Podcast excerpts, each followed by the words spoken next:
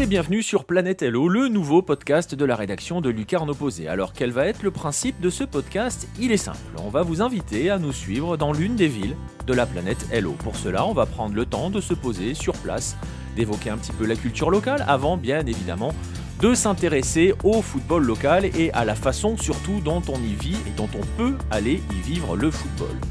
Vous l'aurez compris, donc l'heure est au voyage. Et pour ouvrir ce nouveau podcast, cette nouvelle émission, on va démarrer en Amérique du Sud, sur les bords du Pacifique. Nous allons, vous l'avez peut-être deviné, même si c'est dur, nous rendre au Pérou, à Lima. Et pour cela, notre guide sur place s'appelle Romain Lambert. Salut Romain.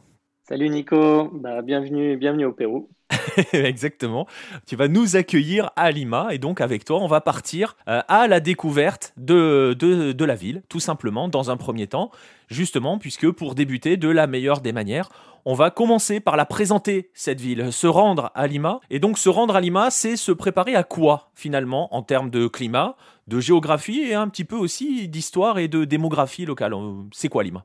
Eh ben, comme tu l'as dit en, introduction, euh, ben, Lima, c'est au, bord du Pacifique, puisqu'on parle de, cette, ville. Euh, c'est la, capitale du Pérou, évidemment.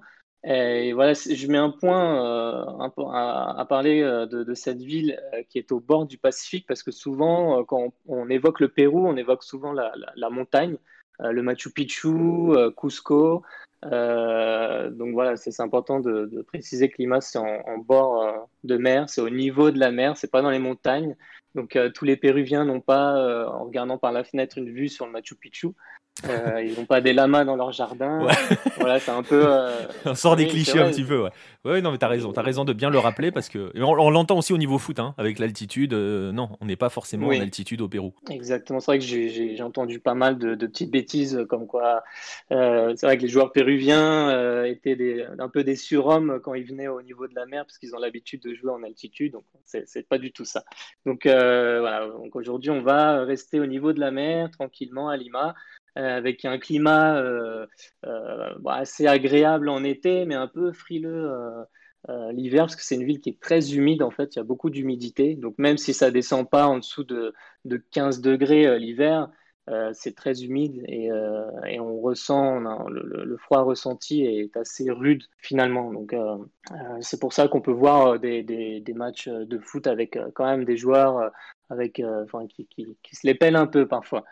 Voilà. Sinon, pour parler aussi de la, démographie, on a enfin une particularité, j'ai envie de dire, c'est que depuis ces dernières années, il y a eu un énorme exode des, Vénézuéliens qui est due bah, à la crise euh, du Venezuela qui, qui, en, cours ce, le, pays.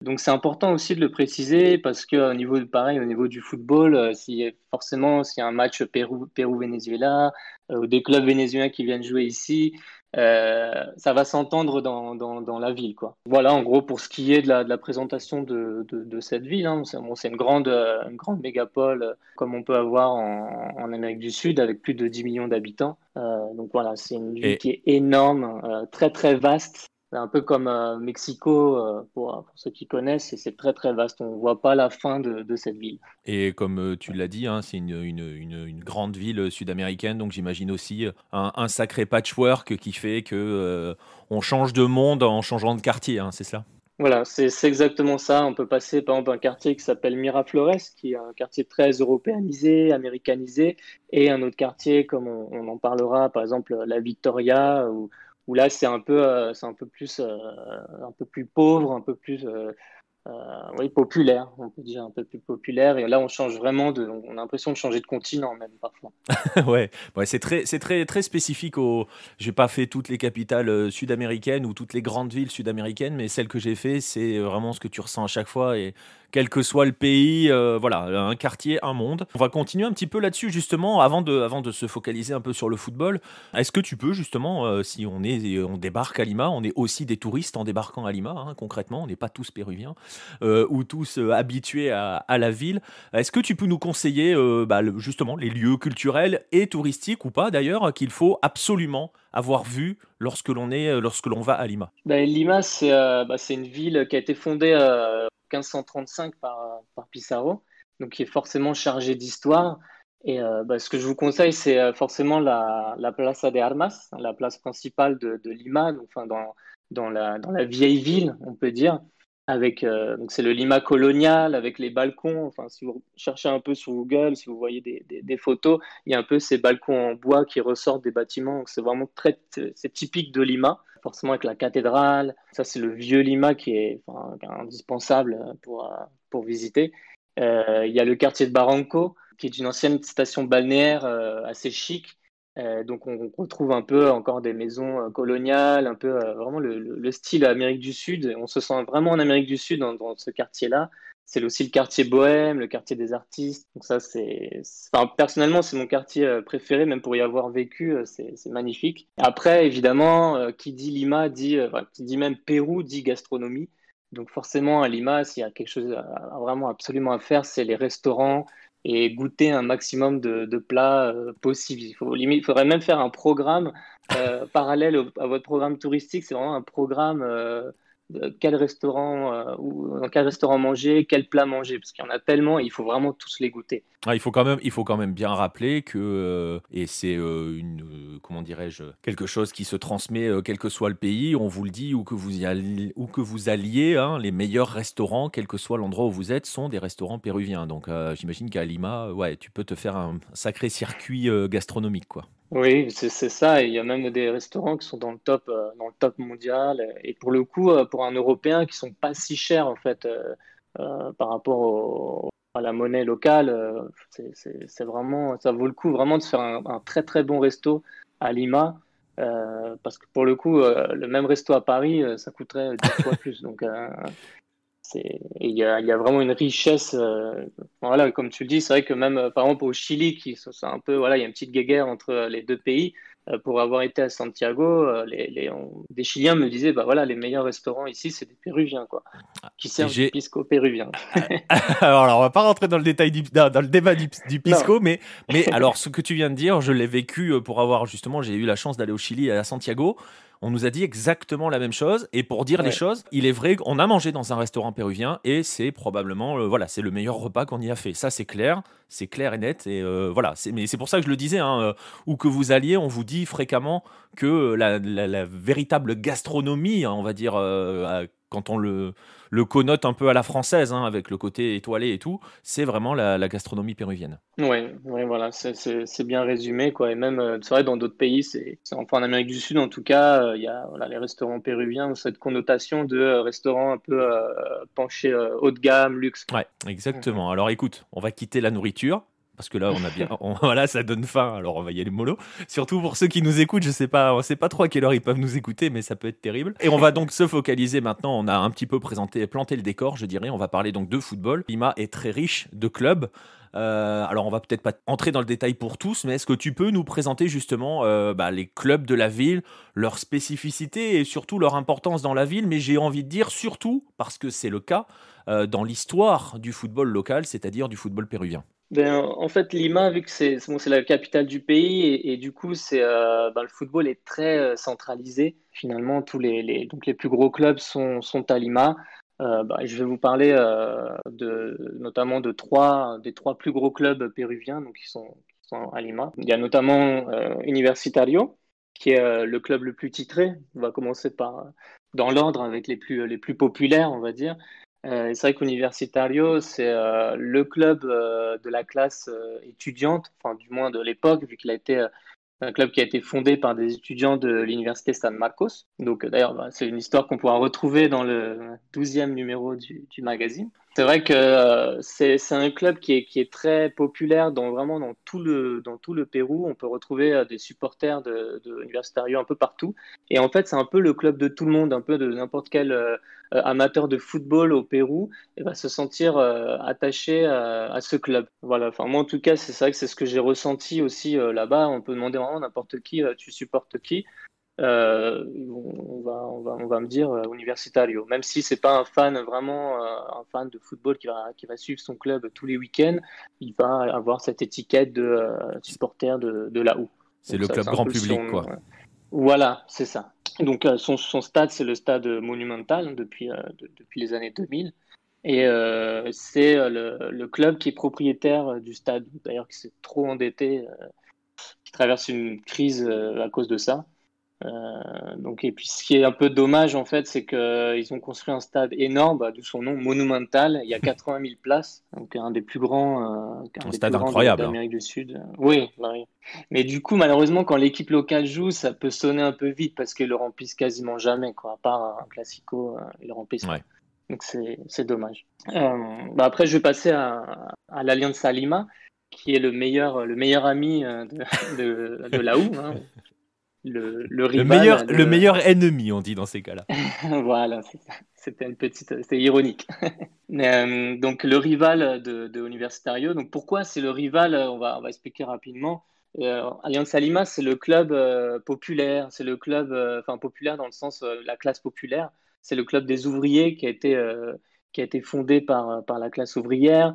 le club des Afro-péruviens parce qu'il y avait beaucoup d'Afro-Péruviens qui faisaient partie de, ces, ouvriers, qui se sont rapprochés euh, bah, comme, comme, une sorte de communauté, en fait. Donc, euh, ils jouaient euh, dans ce club. Et à l'inverse de Universitario, qui était un peu le, club réservé aux étudiants, voilà, il y, avait un peu ce rapport de force entre les deux. Et d'ailleurs, dans les années, voilà, 1900, enfin, dans les années 30, c'était un peu l'Alliance Salima qui prenait le dessus sur les étudiants. Donc voilà, il y a toujours eu cette petite guéguerre et qui est très très présente euh, encore aujourd'hui. Donc le classico, c'est entre, euh, entre les deux, euh, entre ces deux clubs.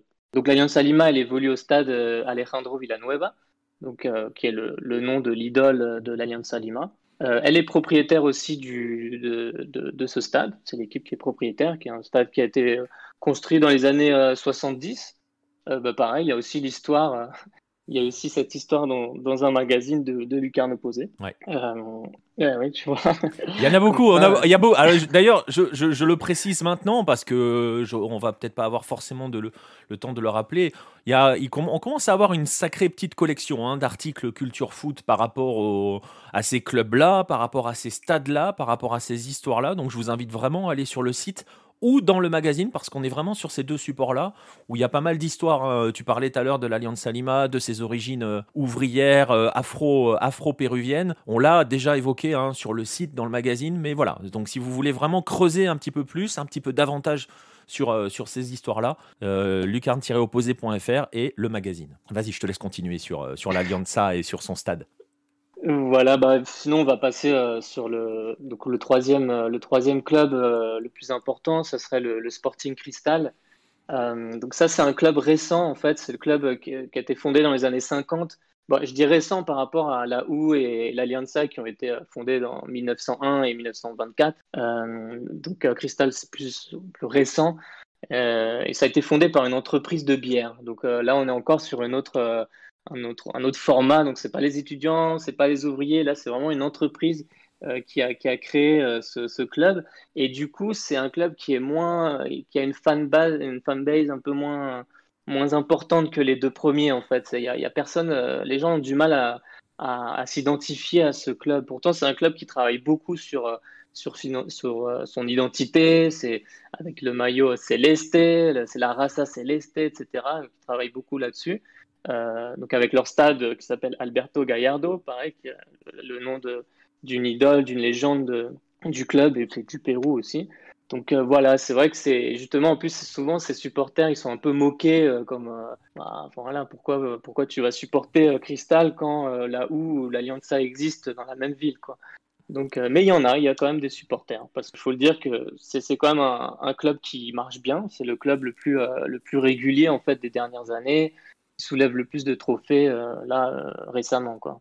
Et c'est un club qui a eu aussi des parcours continentaux, euh, on va pas dire couronnés de succès, hein, parce qu'on sait très bien ce que ça a donné au niveau du continent en termes de titres, parce que je sais que si on dit couronné de succès, les gens vont s'attendre à des titres mais ces trois, ces trois clubs-là, et notamment le Sporting Cristal, ont aussi écrit leur nom hein, dans l'histoire des compétitions continentales. Oui, bah, Cristal, justement, c'est le seul club euh, à avoir été, enfin, le seul club péruvien à avoir été en, finale, euh, enfin, avec euh, enfin, Universitario en 72, Cristal en 97, donc un, peu plus, un peu plus récent.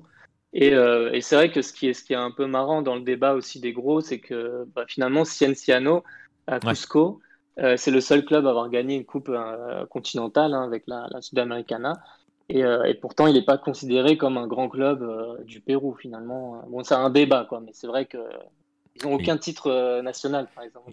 C'est un paradoxe. Et il a le défaut de ne pas être de Lima. Exactement. Mais c'est vrai, c'est un, un, détail, mais qui, qui compte beaucoup euh, à la fin. Quoi. Ah, ça compte beaucoup euh, en Amérique latine, hein, on va le dire. On a ce même débat au Mexique. On a eu un podcast Bola Latina consacré aux grands Mexicains et avec ce fameux débat, je vous invite à aller, à aller le suivre. Voilà, on a un petit peu un tour hein, des trois grands hein, de Lima parce qu'on l'a dit, il y a d'autres clubs à Lima.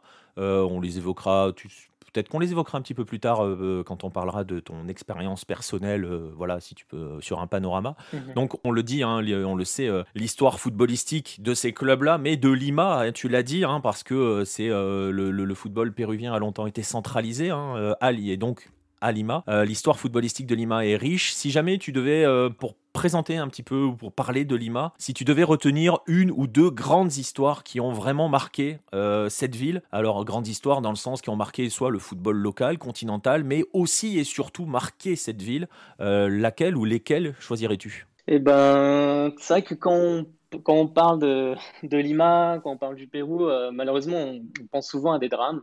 Donc, euh, on va revenir sur, des histoires un peu plus jolies, mais euh, c'est vrai que malheureusement, c'est les... vraiment, il y a deux faits marquants à Lima. Euh, bah, il, y a, il y a la tragédie du Stade national de 64, avec plus de 300 morts à cause d'un mouvement de foule.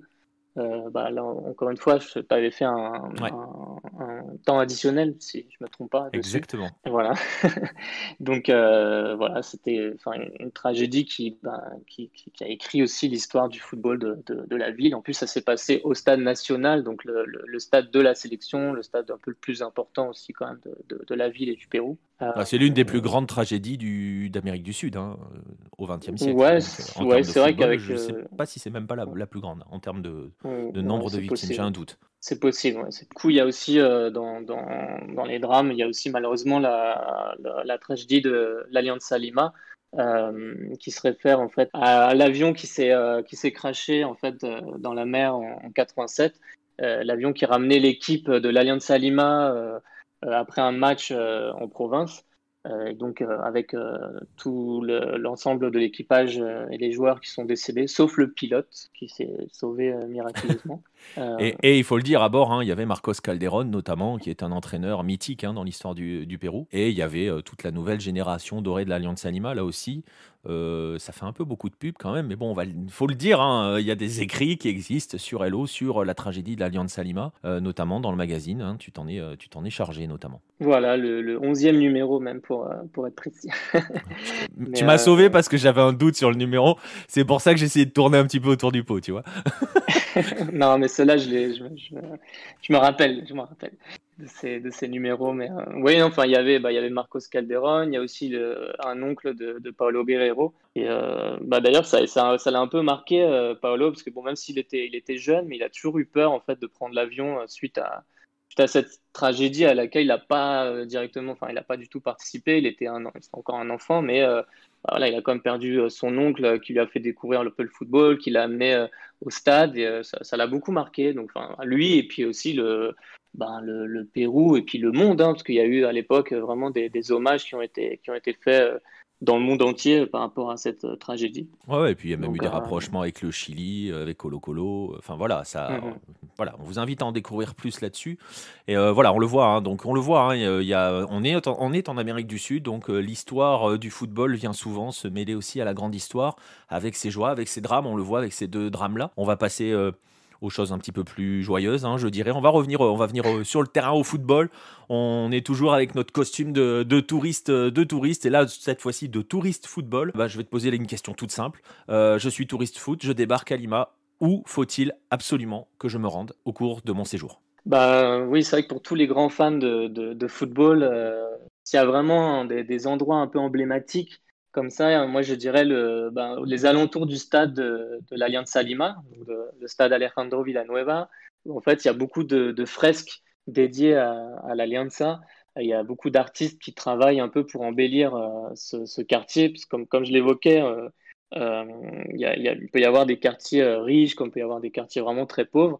Et le quartier où évolue l'Alianza Lima, ça s'appelle la Victoria. Et c'est vrai que c'est un quartier un peu, un peu triste, un peu pauvre, et bon, il y a quand même pas mal de, de délinquance. Euh, et voilà, il y a quand même un collectif qui essaye de, faire vivre, de, donner des couleurs en fait euh, au, quartier et à l'Alliance Salima, parce que tous ces, ces gens, en fait, comme je le disais, l'Alliance Salima, c'est vraiment un club de quartier et c'est le quartier qui fait vivre aussi euh, le, le, club et qui, donne vie à ce, à ce district. Parce qu'en fait, c'est vrai que ce pas des, des, arrondissements à Lima, ce sont des, des districts. Donc là, c'est le district de la Victoria. donc je vous conseille d'y aller. Euh, bon, pas trop tard non plus, mais euh, bon, pendant les, un jour de match, ça va quand. Il y a du monde, vous pouvez faire un tour autour du stade.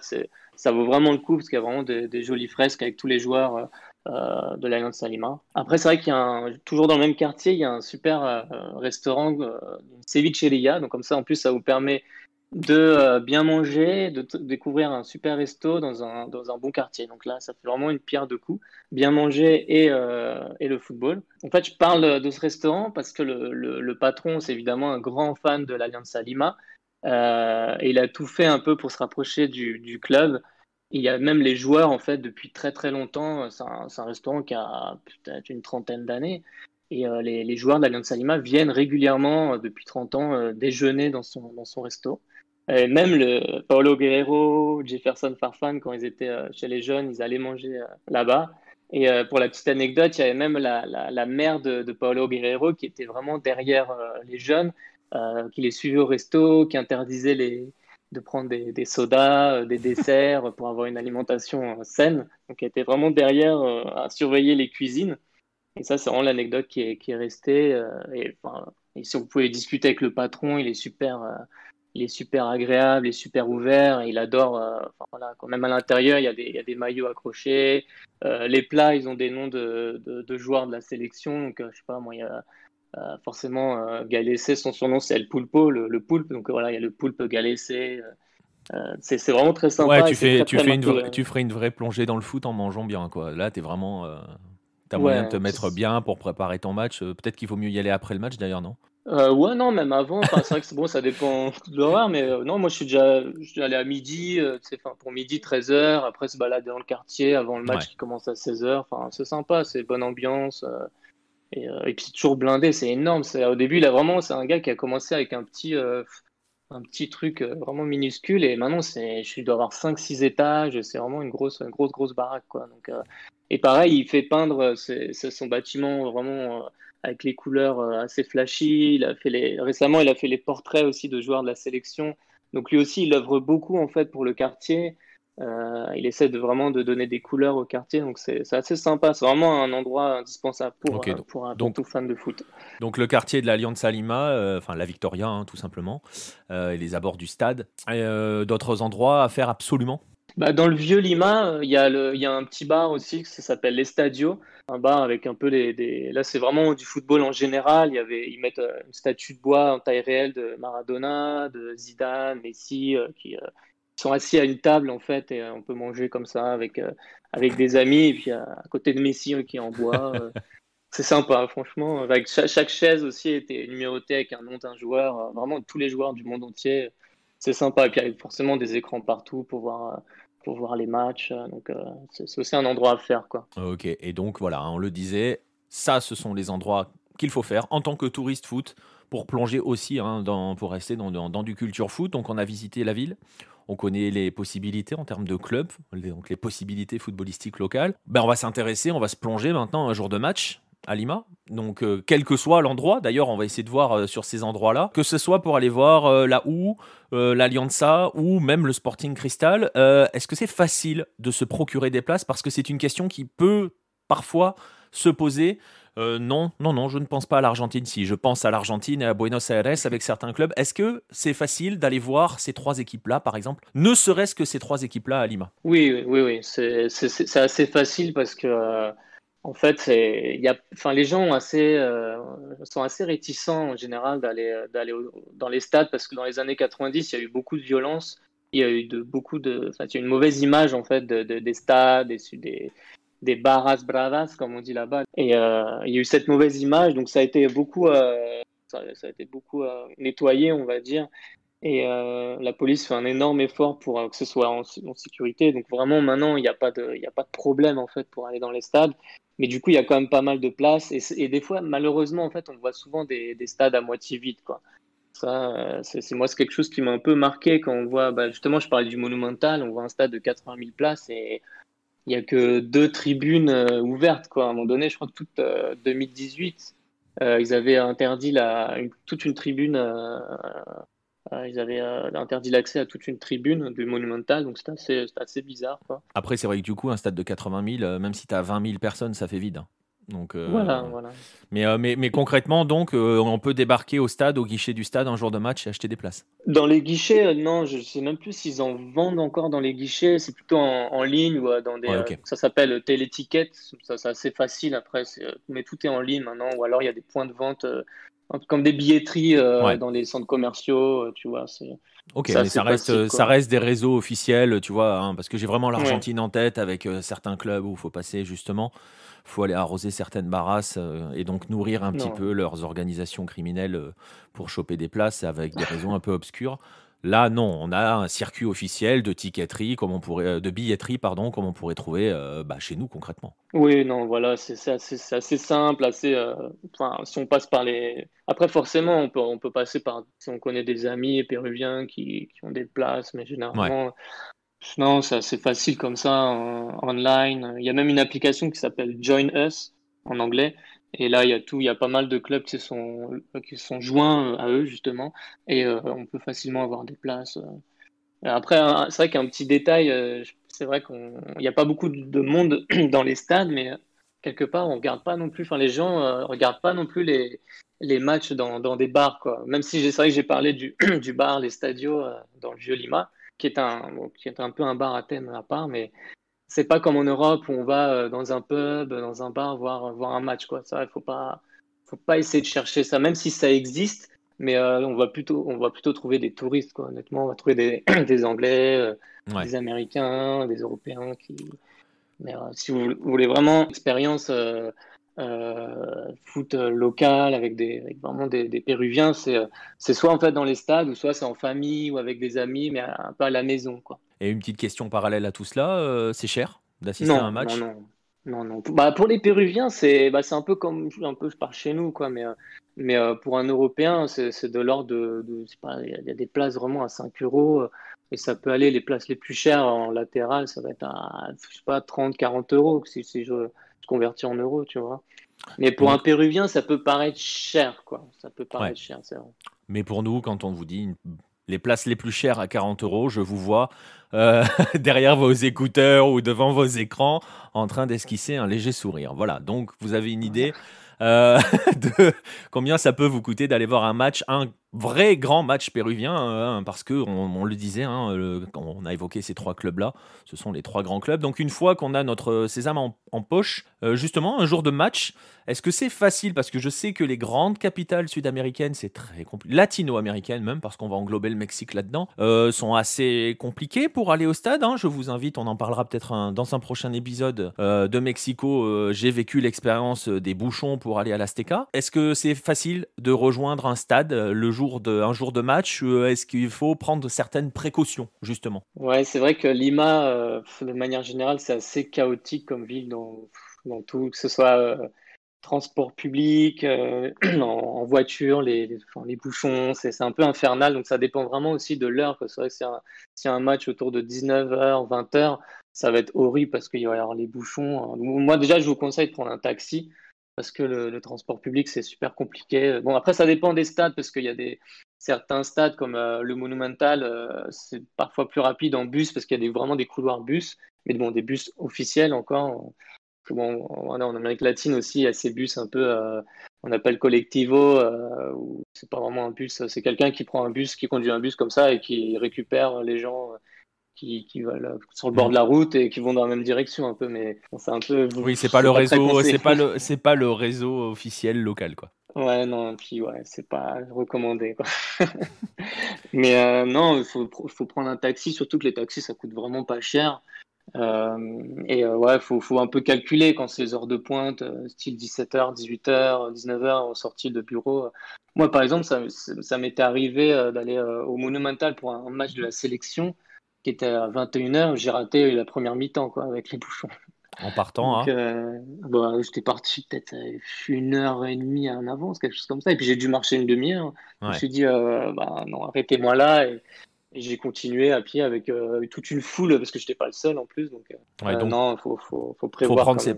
Et une question que, que je t'avais qu'on n'avait pas envisagé, mais euh, ils sont placés comment ces stades C'est tu vois le National, le, Monumental ou ou Matute, enfin Alejandro Villanueva ou même Gallardo, ils sont placés comment par rapport à la ville Ils sont ils sont faciles d'accès justement ou c'est leur remplacement rend aussi l'accessibilité difficile? Euh, ouais, alors, rien n'est facile d'accès à l'image, j'ai envie de te dire. D'accord, mais, euh, mais, mais quand même, euh, bon, le national, si, parce qu'il est quand même un peu dans, dans, dans le centre de la, de, de la ville. Euh, il est sur un, axe, donc euh, ça va, il est quand même bien desservi, donc ça, va. Euh, après, le Monumental, il est assez loin. Enfin, je parle, par exemple, les touristes ils vont être plutôt dans les quartiers Miraflores, San Isidro, sont un peu en bord de, bord de mer. C'est vrai que le Monumental, il est plus vraiment dans les terres, hein, il est assez loin. C'est pour ça qu'il faut vraiment prendre ses précautions et aller en, avance. le Gallardo, pareil, il, il, est assez loin, mais il y, a un, bus qui dessert bien avec vraiment un couloir. En fait, à Lima, il y a pas de métro, enfin, il y a une ligne de métro, mais il y a pas mal de lignes de bus qui ont un couloir bus dans toute la ville. Ça s'appelle le Metropolitano. Et euh, c'est comme un métro finalement, avec des, stations comme ça, bien, bien fermées, où le, le bus passe euh, presque comme sur une rame en fait, sauf que c'est du, enfin, du béton, quoi, c'est la route, mais c'est vraiment euh, un accès exprès pour le bus, donc ça c'est assez rapide. Donc le Gallardo, ça va, c'est assez, assez rapide pour, pour y accéder. Et le, le Matouté, pareil en taxi, mais il faut éviter aussi de rentrer trop tard. Bon, c'est vrai que c'est un quartier un peu difficile, donc il faut se méfier encore une fois des, taxis, euh, des faux taxis. C'est un peu euh, malheureusement le, problème de l'Amérique du Sud, qui est la, délinquance. Donc, il euh, faut prendre aussi, bah, maintenant avec les applications Uber et compagnie, on arrive à, ça va, on arrive à, s'y retrouver. Mais prenez pas vraiment un taxi de la rue comme ça, parce que on va, vous allez vous faire dépouiller. Quoi. juste, bah, justement, hein, c'est la, la transition parfaite, puisqu'on va on va clore hein, cette visite footballistique par de l'expérience personnelle et surtout par tes conseils, puisque voilà, hein, tu, es notre local de l'étape. Donc si je débarque euh, à Lima pour voir du foot, justement, on a vu un petit peu hein, euh, quelles équipes, quelles sont les grandes équipes, quels sont les stades euh, intéressants. Justement, toi, de ton expérience personnelle, tu conseillerais véritablement quel stade éventuellement quel club, mais surtout, surtout pour ceux qui nous écoutent, s'ils ont prévu un jour d'aller à Lima, quels sont les pièges à éviter et les choses à faire donc en termes de stade, de lieu et même, si on peut pousser jusque-là, de tribune bah, Alors moi, c'est vrai que bah, comme j'ai un peu parlé des lieux emblématiques, euh, bah, je recommanderais forcément euh, le, le, stade Matute, de, de, enfin, le stade Alejandro Villanova qui est situé dans le, à Matute, dans le, barrio de Matute, parce que c'est vrai que c'est un, quartier qui, respire clairement le, football. Donc, euh, moi, je recommanderais d'aller euh, d'aller dans celui-là, même si possible avec un, classico. Euh, contre là où bon, même si là pour le coup pour avoir des places ça va être compliqué parce que là c'est vraiment plein même le monumental il est, il est rempli quand c'est quand c'est le classico donc mais ça vaut le coup il y a vraiment une super ambiance à faire et du coup pareil pour, pour faire un petit point euh, gastronomie des stades, euh, il faut absolument manger la, un peu la street food autour des, des, stades. Il faut faire attention, pas tomber malade. Ouais, c'est ce que j'allais te dire. Il n'y a pas de risque parce que des fois, tu vois des trucs un peu chelous au bord des stades. Hein. si, il y a des risques. Forcément, il y a des risques. Euh, moi, je suis déjà tombé malade. J'ai des amis péruviens qui sont tombés malades. Mais après, il faut trouver son point. En fait, c'est toujours les mêmes finalement qui sont qui sortent leur, petit matériel, etc., petite cuisine. Et voilà, une fois qu'on en a repéré un bon, et puis généralement, c'est là où il y a le plus de monde. Donc euh, voilà, il faut aller, euh, quitte à faire la queue, il faut aller là où il y a du monde, parce que là où il n'y a personne, euh, ça craint sans doute. Mais non, là pour le coup, il faut suivre la foule. Voilà, ouais. Et puis du coup, et ce qui est bien à Matouté, en fait, c'est qu'ils ont une sorte de, patio pour, manger. Là, c'est vraiment des, vrais plats. C'est pas de la street food, mais c'est vraiment des vrais plats costauds qu'on te sert sur une assiette. Limite, l'assiette, elle déborde, on assiette en carton avec une, euh, juste une fourchette, même pas de couteau. Même des fois, vous avez du poulet euh, à couper, mais tout le monde avec sa fourchette euh, en tribune. Ça, c'est assez folklore. Moi, ça m'avait un peu, un peu marqué parce qu'ils ont vraiment leur gros plat. c'est super galère à, manger, mais ça vaut le coup. C'est super bon. Et ça, c'est un peu typique du stade Alejandro Villanueva aussi. Et, justement, en plus, il y a un menu par tribune, donc il faut bien choisir sa tribune pour bien manger. Forcément, on mange mieux dans la tribune populaire. Mais après, les problèmes en fait des tribunes populaires, je dirais pas qu'elles sont à éviter, mais peut-être dans des, matchs à grosse affluence comme ça, euh, il peut y avoir une queue euh, énorme à l'entrée euh, pour, entrer dans le stade parce qu'il il y a la police qui régule et malheureusement c'est très désorganisé et, on peut mettre une heure aussi pour entrer dans, dans le stade. Donc rien que, rien que pour ça, je recommanderais peut-être pas forcément les tribunes populaires, mais ça dépend. Si c'est un petit match contre un petit club de province, ça, vaut le coup parce que pour le coup, il y, y aura que là qu'il y aura du monde.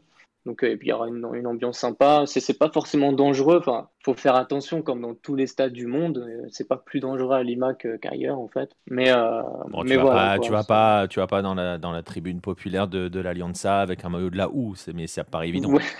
voilà. après, voilà. Il n'y a pas besoin de, il y a pas besoin de, de, donner ce type de conseils à nos auditeurs. Je pense que ils l'auront compris voilà, quand même. Mais après, un point qui est qui est très important, c'est dans tous les stades au Pérou, il s'est interdit d'avoir une ceinture, d'avoir une casquette, euh, des lunettes de soleil, même s'il y a un cagnard euh, pas possible avec le soleil qui tape, euh, c'est interdit.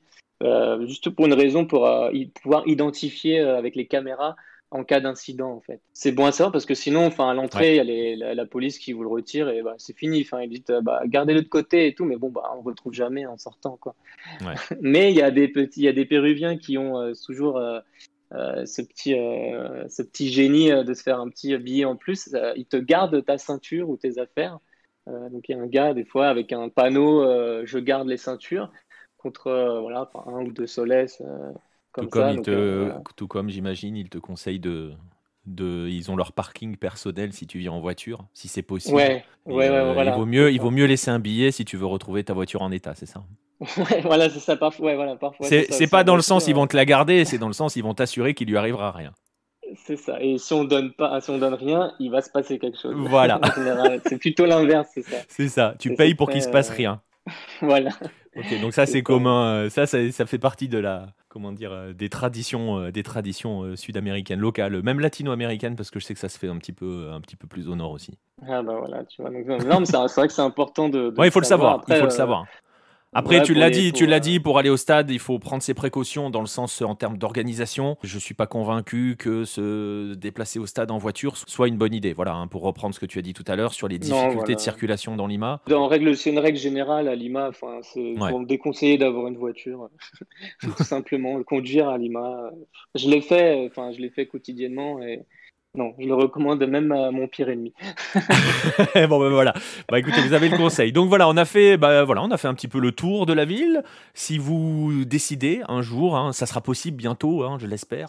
On l'espère tous de toute façon, de retourner au Pérou. Mais de notre côté, euh, ce podcast n'a pas vocation à s'auto-détruire, donc il sera toujours là pour vous guider. C'est ici que l'on va clore notre voyage euh, rapide, mais euh, bon, hein, tout de même à Lima. Merci à toi, Romain, pour la visite. Bah, de rien, non. J'espère que voilà, une fois que la situation sera, sera bien rétablie, euh, voilà, que vous puissiez venir euh, au Pérou. Enfin, voilà, c'est vrai qu'on a parlé de Lima, mais forcément, il y a d'autres villes à voir au Pérou et c'est toujours magnifique, quoi. Donc, euh, ah, disons qu'il faut arriver à Lima, rester quelques jours et ensuite partir ailleurs, aller voir, aller voir le reste, parce qu'effectivement, on a parlé de Lima là, hein, dans ce podcast, mais il y a d'autres endroits, euh, ne serait-ce que pour certains paysages, euh, certains décors euh, derrière les stades, j'en ai un en tête qui me hante. Je pense que tu ah, vois lequel. Ah bah voilà. Celui-ci est assez incroyable en termes de, de visuel. Mais voilà, évidemment, évidemment, on vous, on vous encourage si vous avez la chance d'aller au Pérou, déjà d'avoir le temps d'y aller plusieurs semaines presque pour, euh, pour bien avoir le temps de faire le, le tour du pays. Euh, donc, donc voilà, bah écoutez, on va, on va vous laisser euh, ici pour euh, ce premier épisode de la planète Elon. On vous, en, on vous amènera aux quatre coins de, de notre monde footballistique. Je vais vous, on va vous laisser ici en vous encourageant à nous suivre sur les différents réseaux sociaux, Twitter, Facebook, Instagram, à venir interagir avec nous sur ceci. On vous encourage aussi à vous abonner à nos différentes plateformes, qu'elles soient les plateformes d'écoute que vous utilisez pour ce podcast ou par exemple YouTube. Hein. N'hésitez pas non plus à laisser des pouces bleus et des commentaires sous nos vidéos sur YouTube. Il paraît que c'est très important pour gagner en visibilité. Rejoignez aussi, je vous encourage à le faire, je vous invite même à le faire, euh, à rejoindre notre communauté euh, sur Discord. Et puis, comme on l'a dit hein, au cours de cette émission, euh, rendez-vous sur notre site lucarne-opposé.fr, ne serait-ce que pour aller relire, lire ou relire les différents articles, par exemple, que l'on a consacrés à l'histoire du football péruvien, mais aussi pour y lire les dernières actualités de cette planète lucarne opposée et prendre le temps de vous cultiver. Vous y trouverez aussi, il en a été question hein, dans ce podcast, de nos magazines papier, avec notamment le dernier, le 12e, euh, le 12e qui, clin d'œil hein, par rapport à ce podcast, a pour une un stade dont on a parlé, hein, le stade de la Houe. Et voilà, c'est un moyen, si vous le souhaitez, pour vous de nous soutenir aussi financièrement, parce que je le rappelle que nous sommes tous, euh, nous sommes un média indépendant qui se finance tout seul, c'est-à-dire avec nos économies. Et vous pouvez aussi, si vous le souhaitez, ben, nous soutenir financièrement en faisant un don. Tous ces liens-là sont dans la description. Je vais en rester là pour ce premier épisode, cette conclusion qui n'en finit plus. Voilà, je la termine, on vous laisse ici et on vous dit à très bientôt les amis.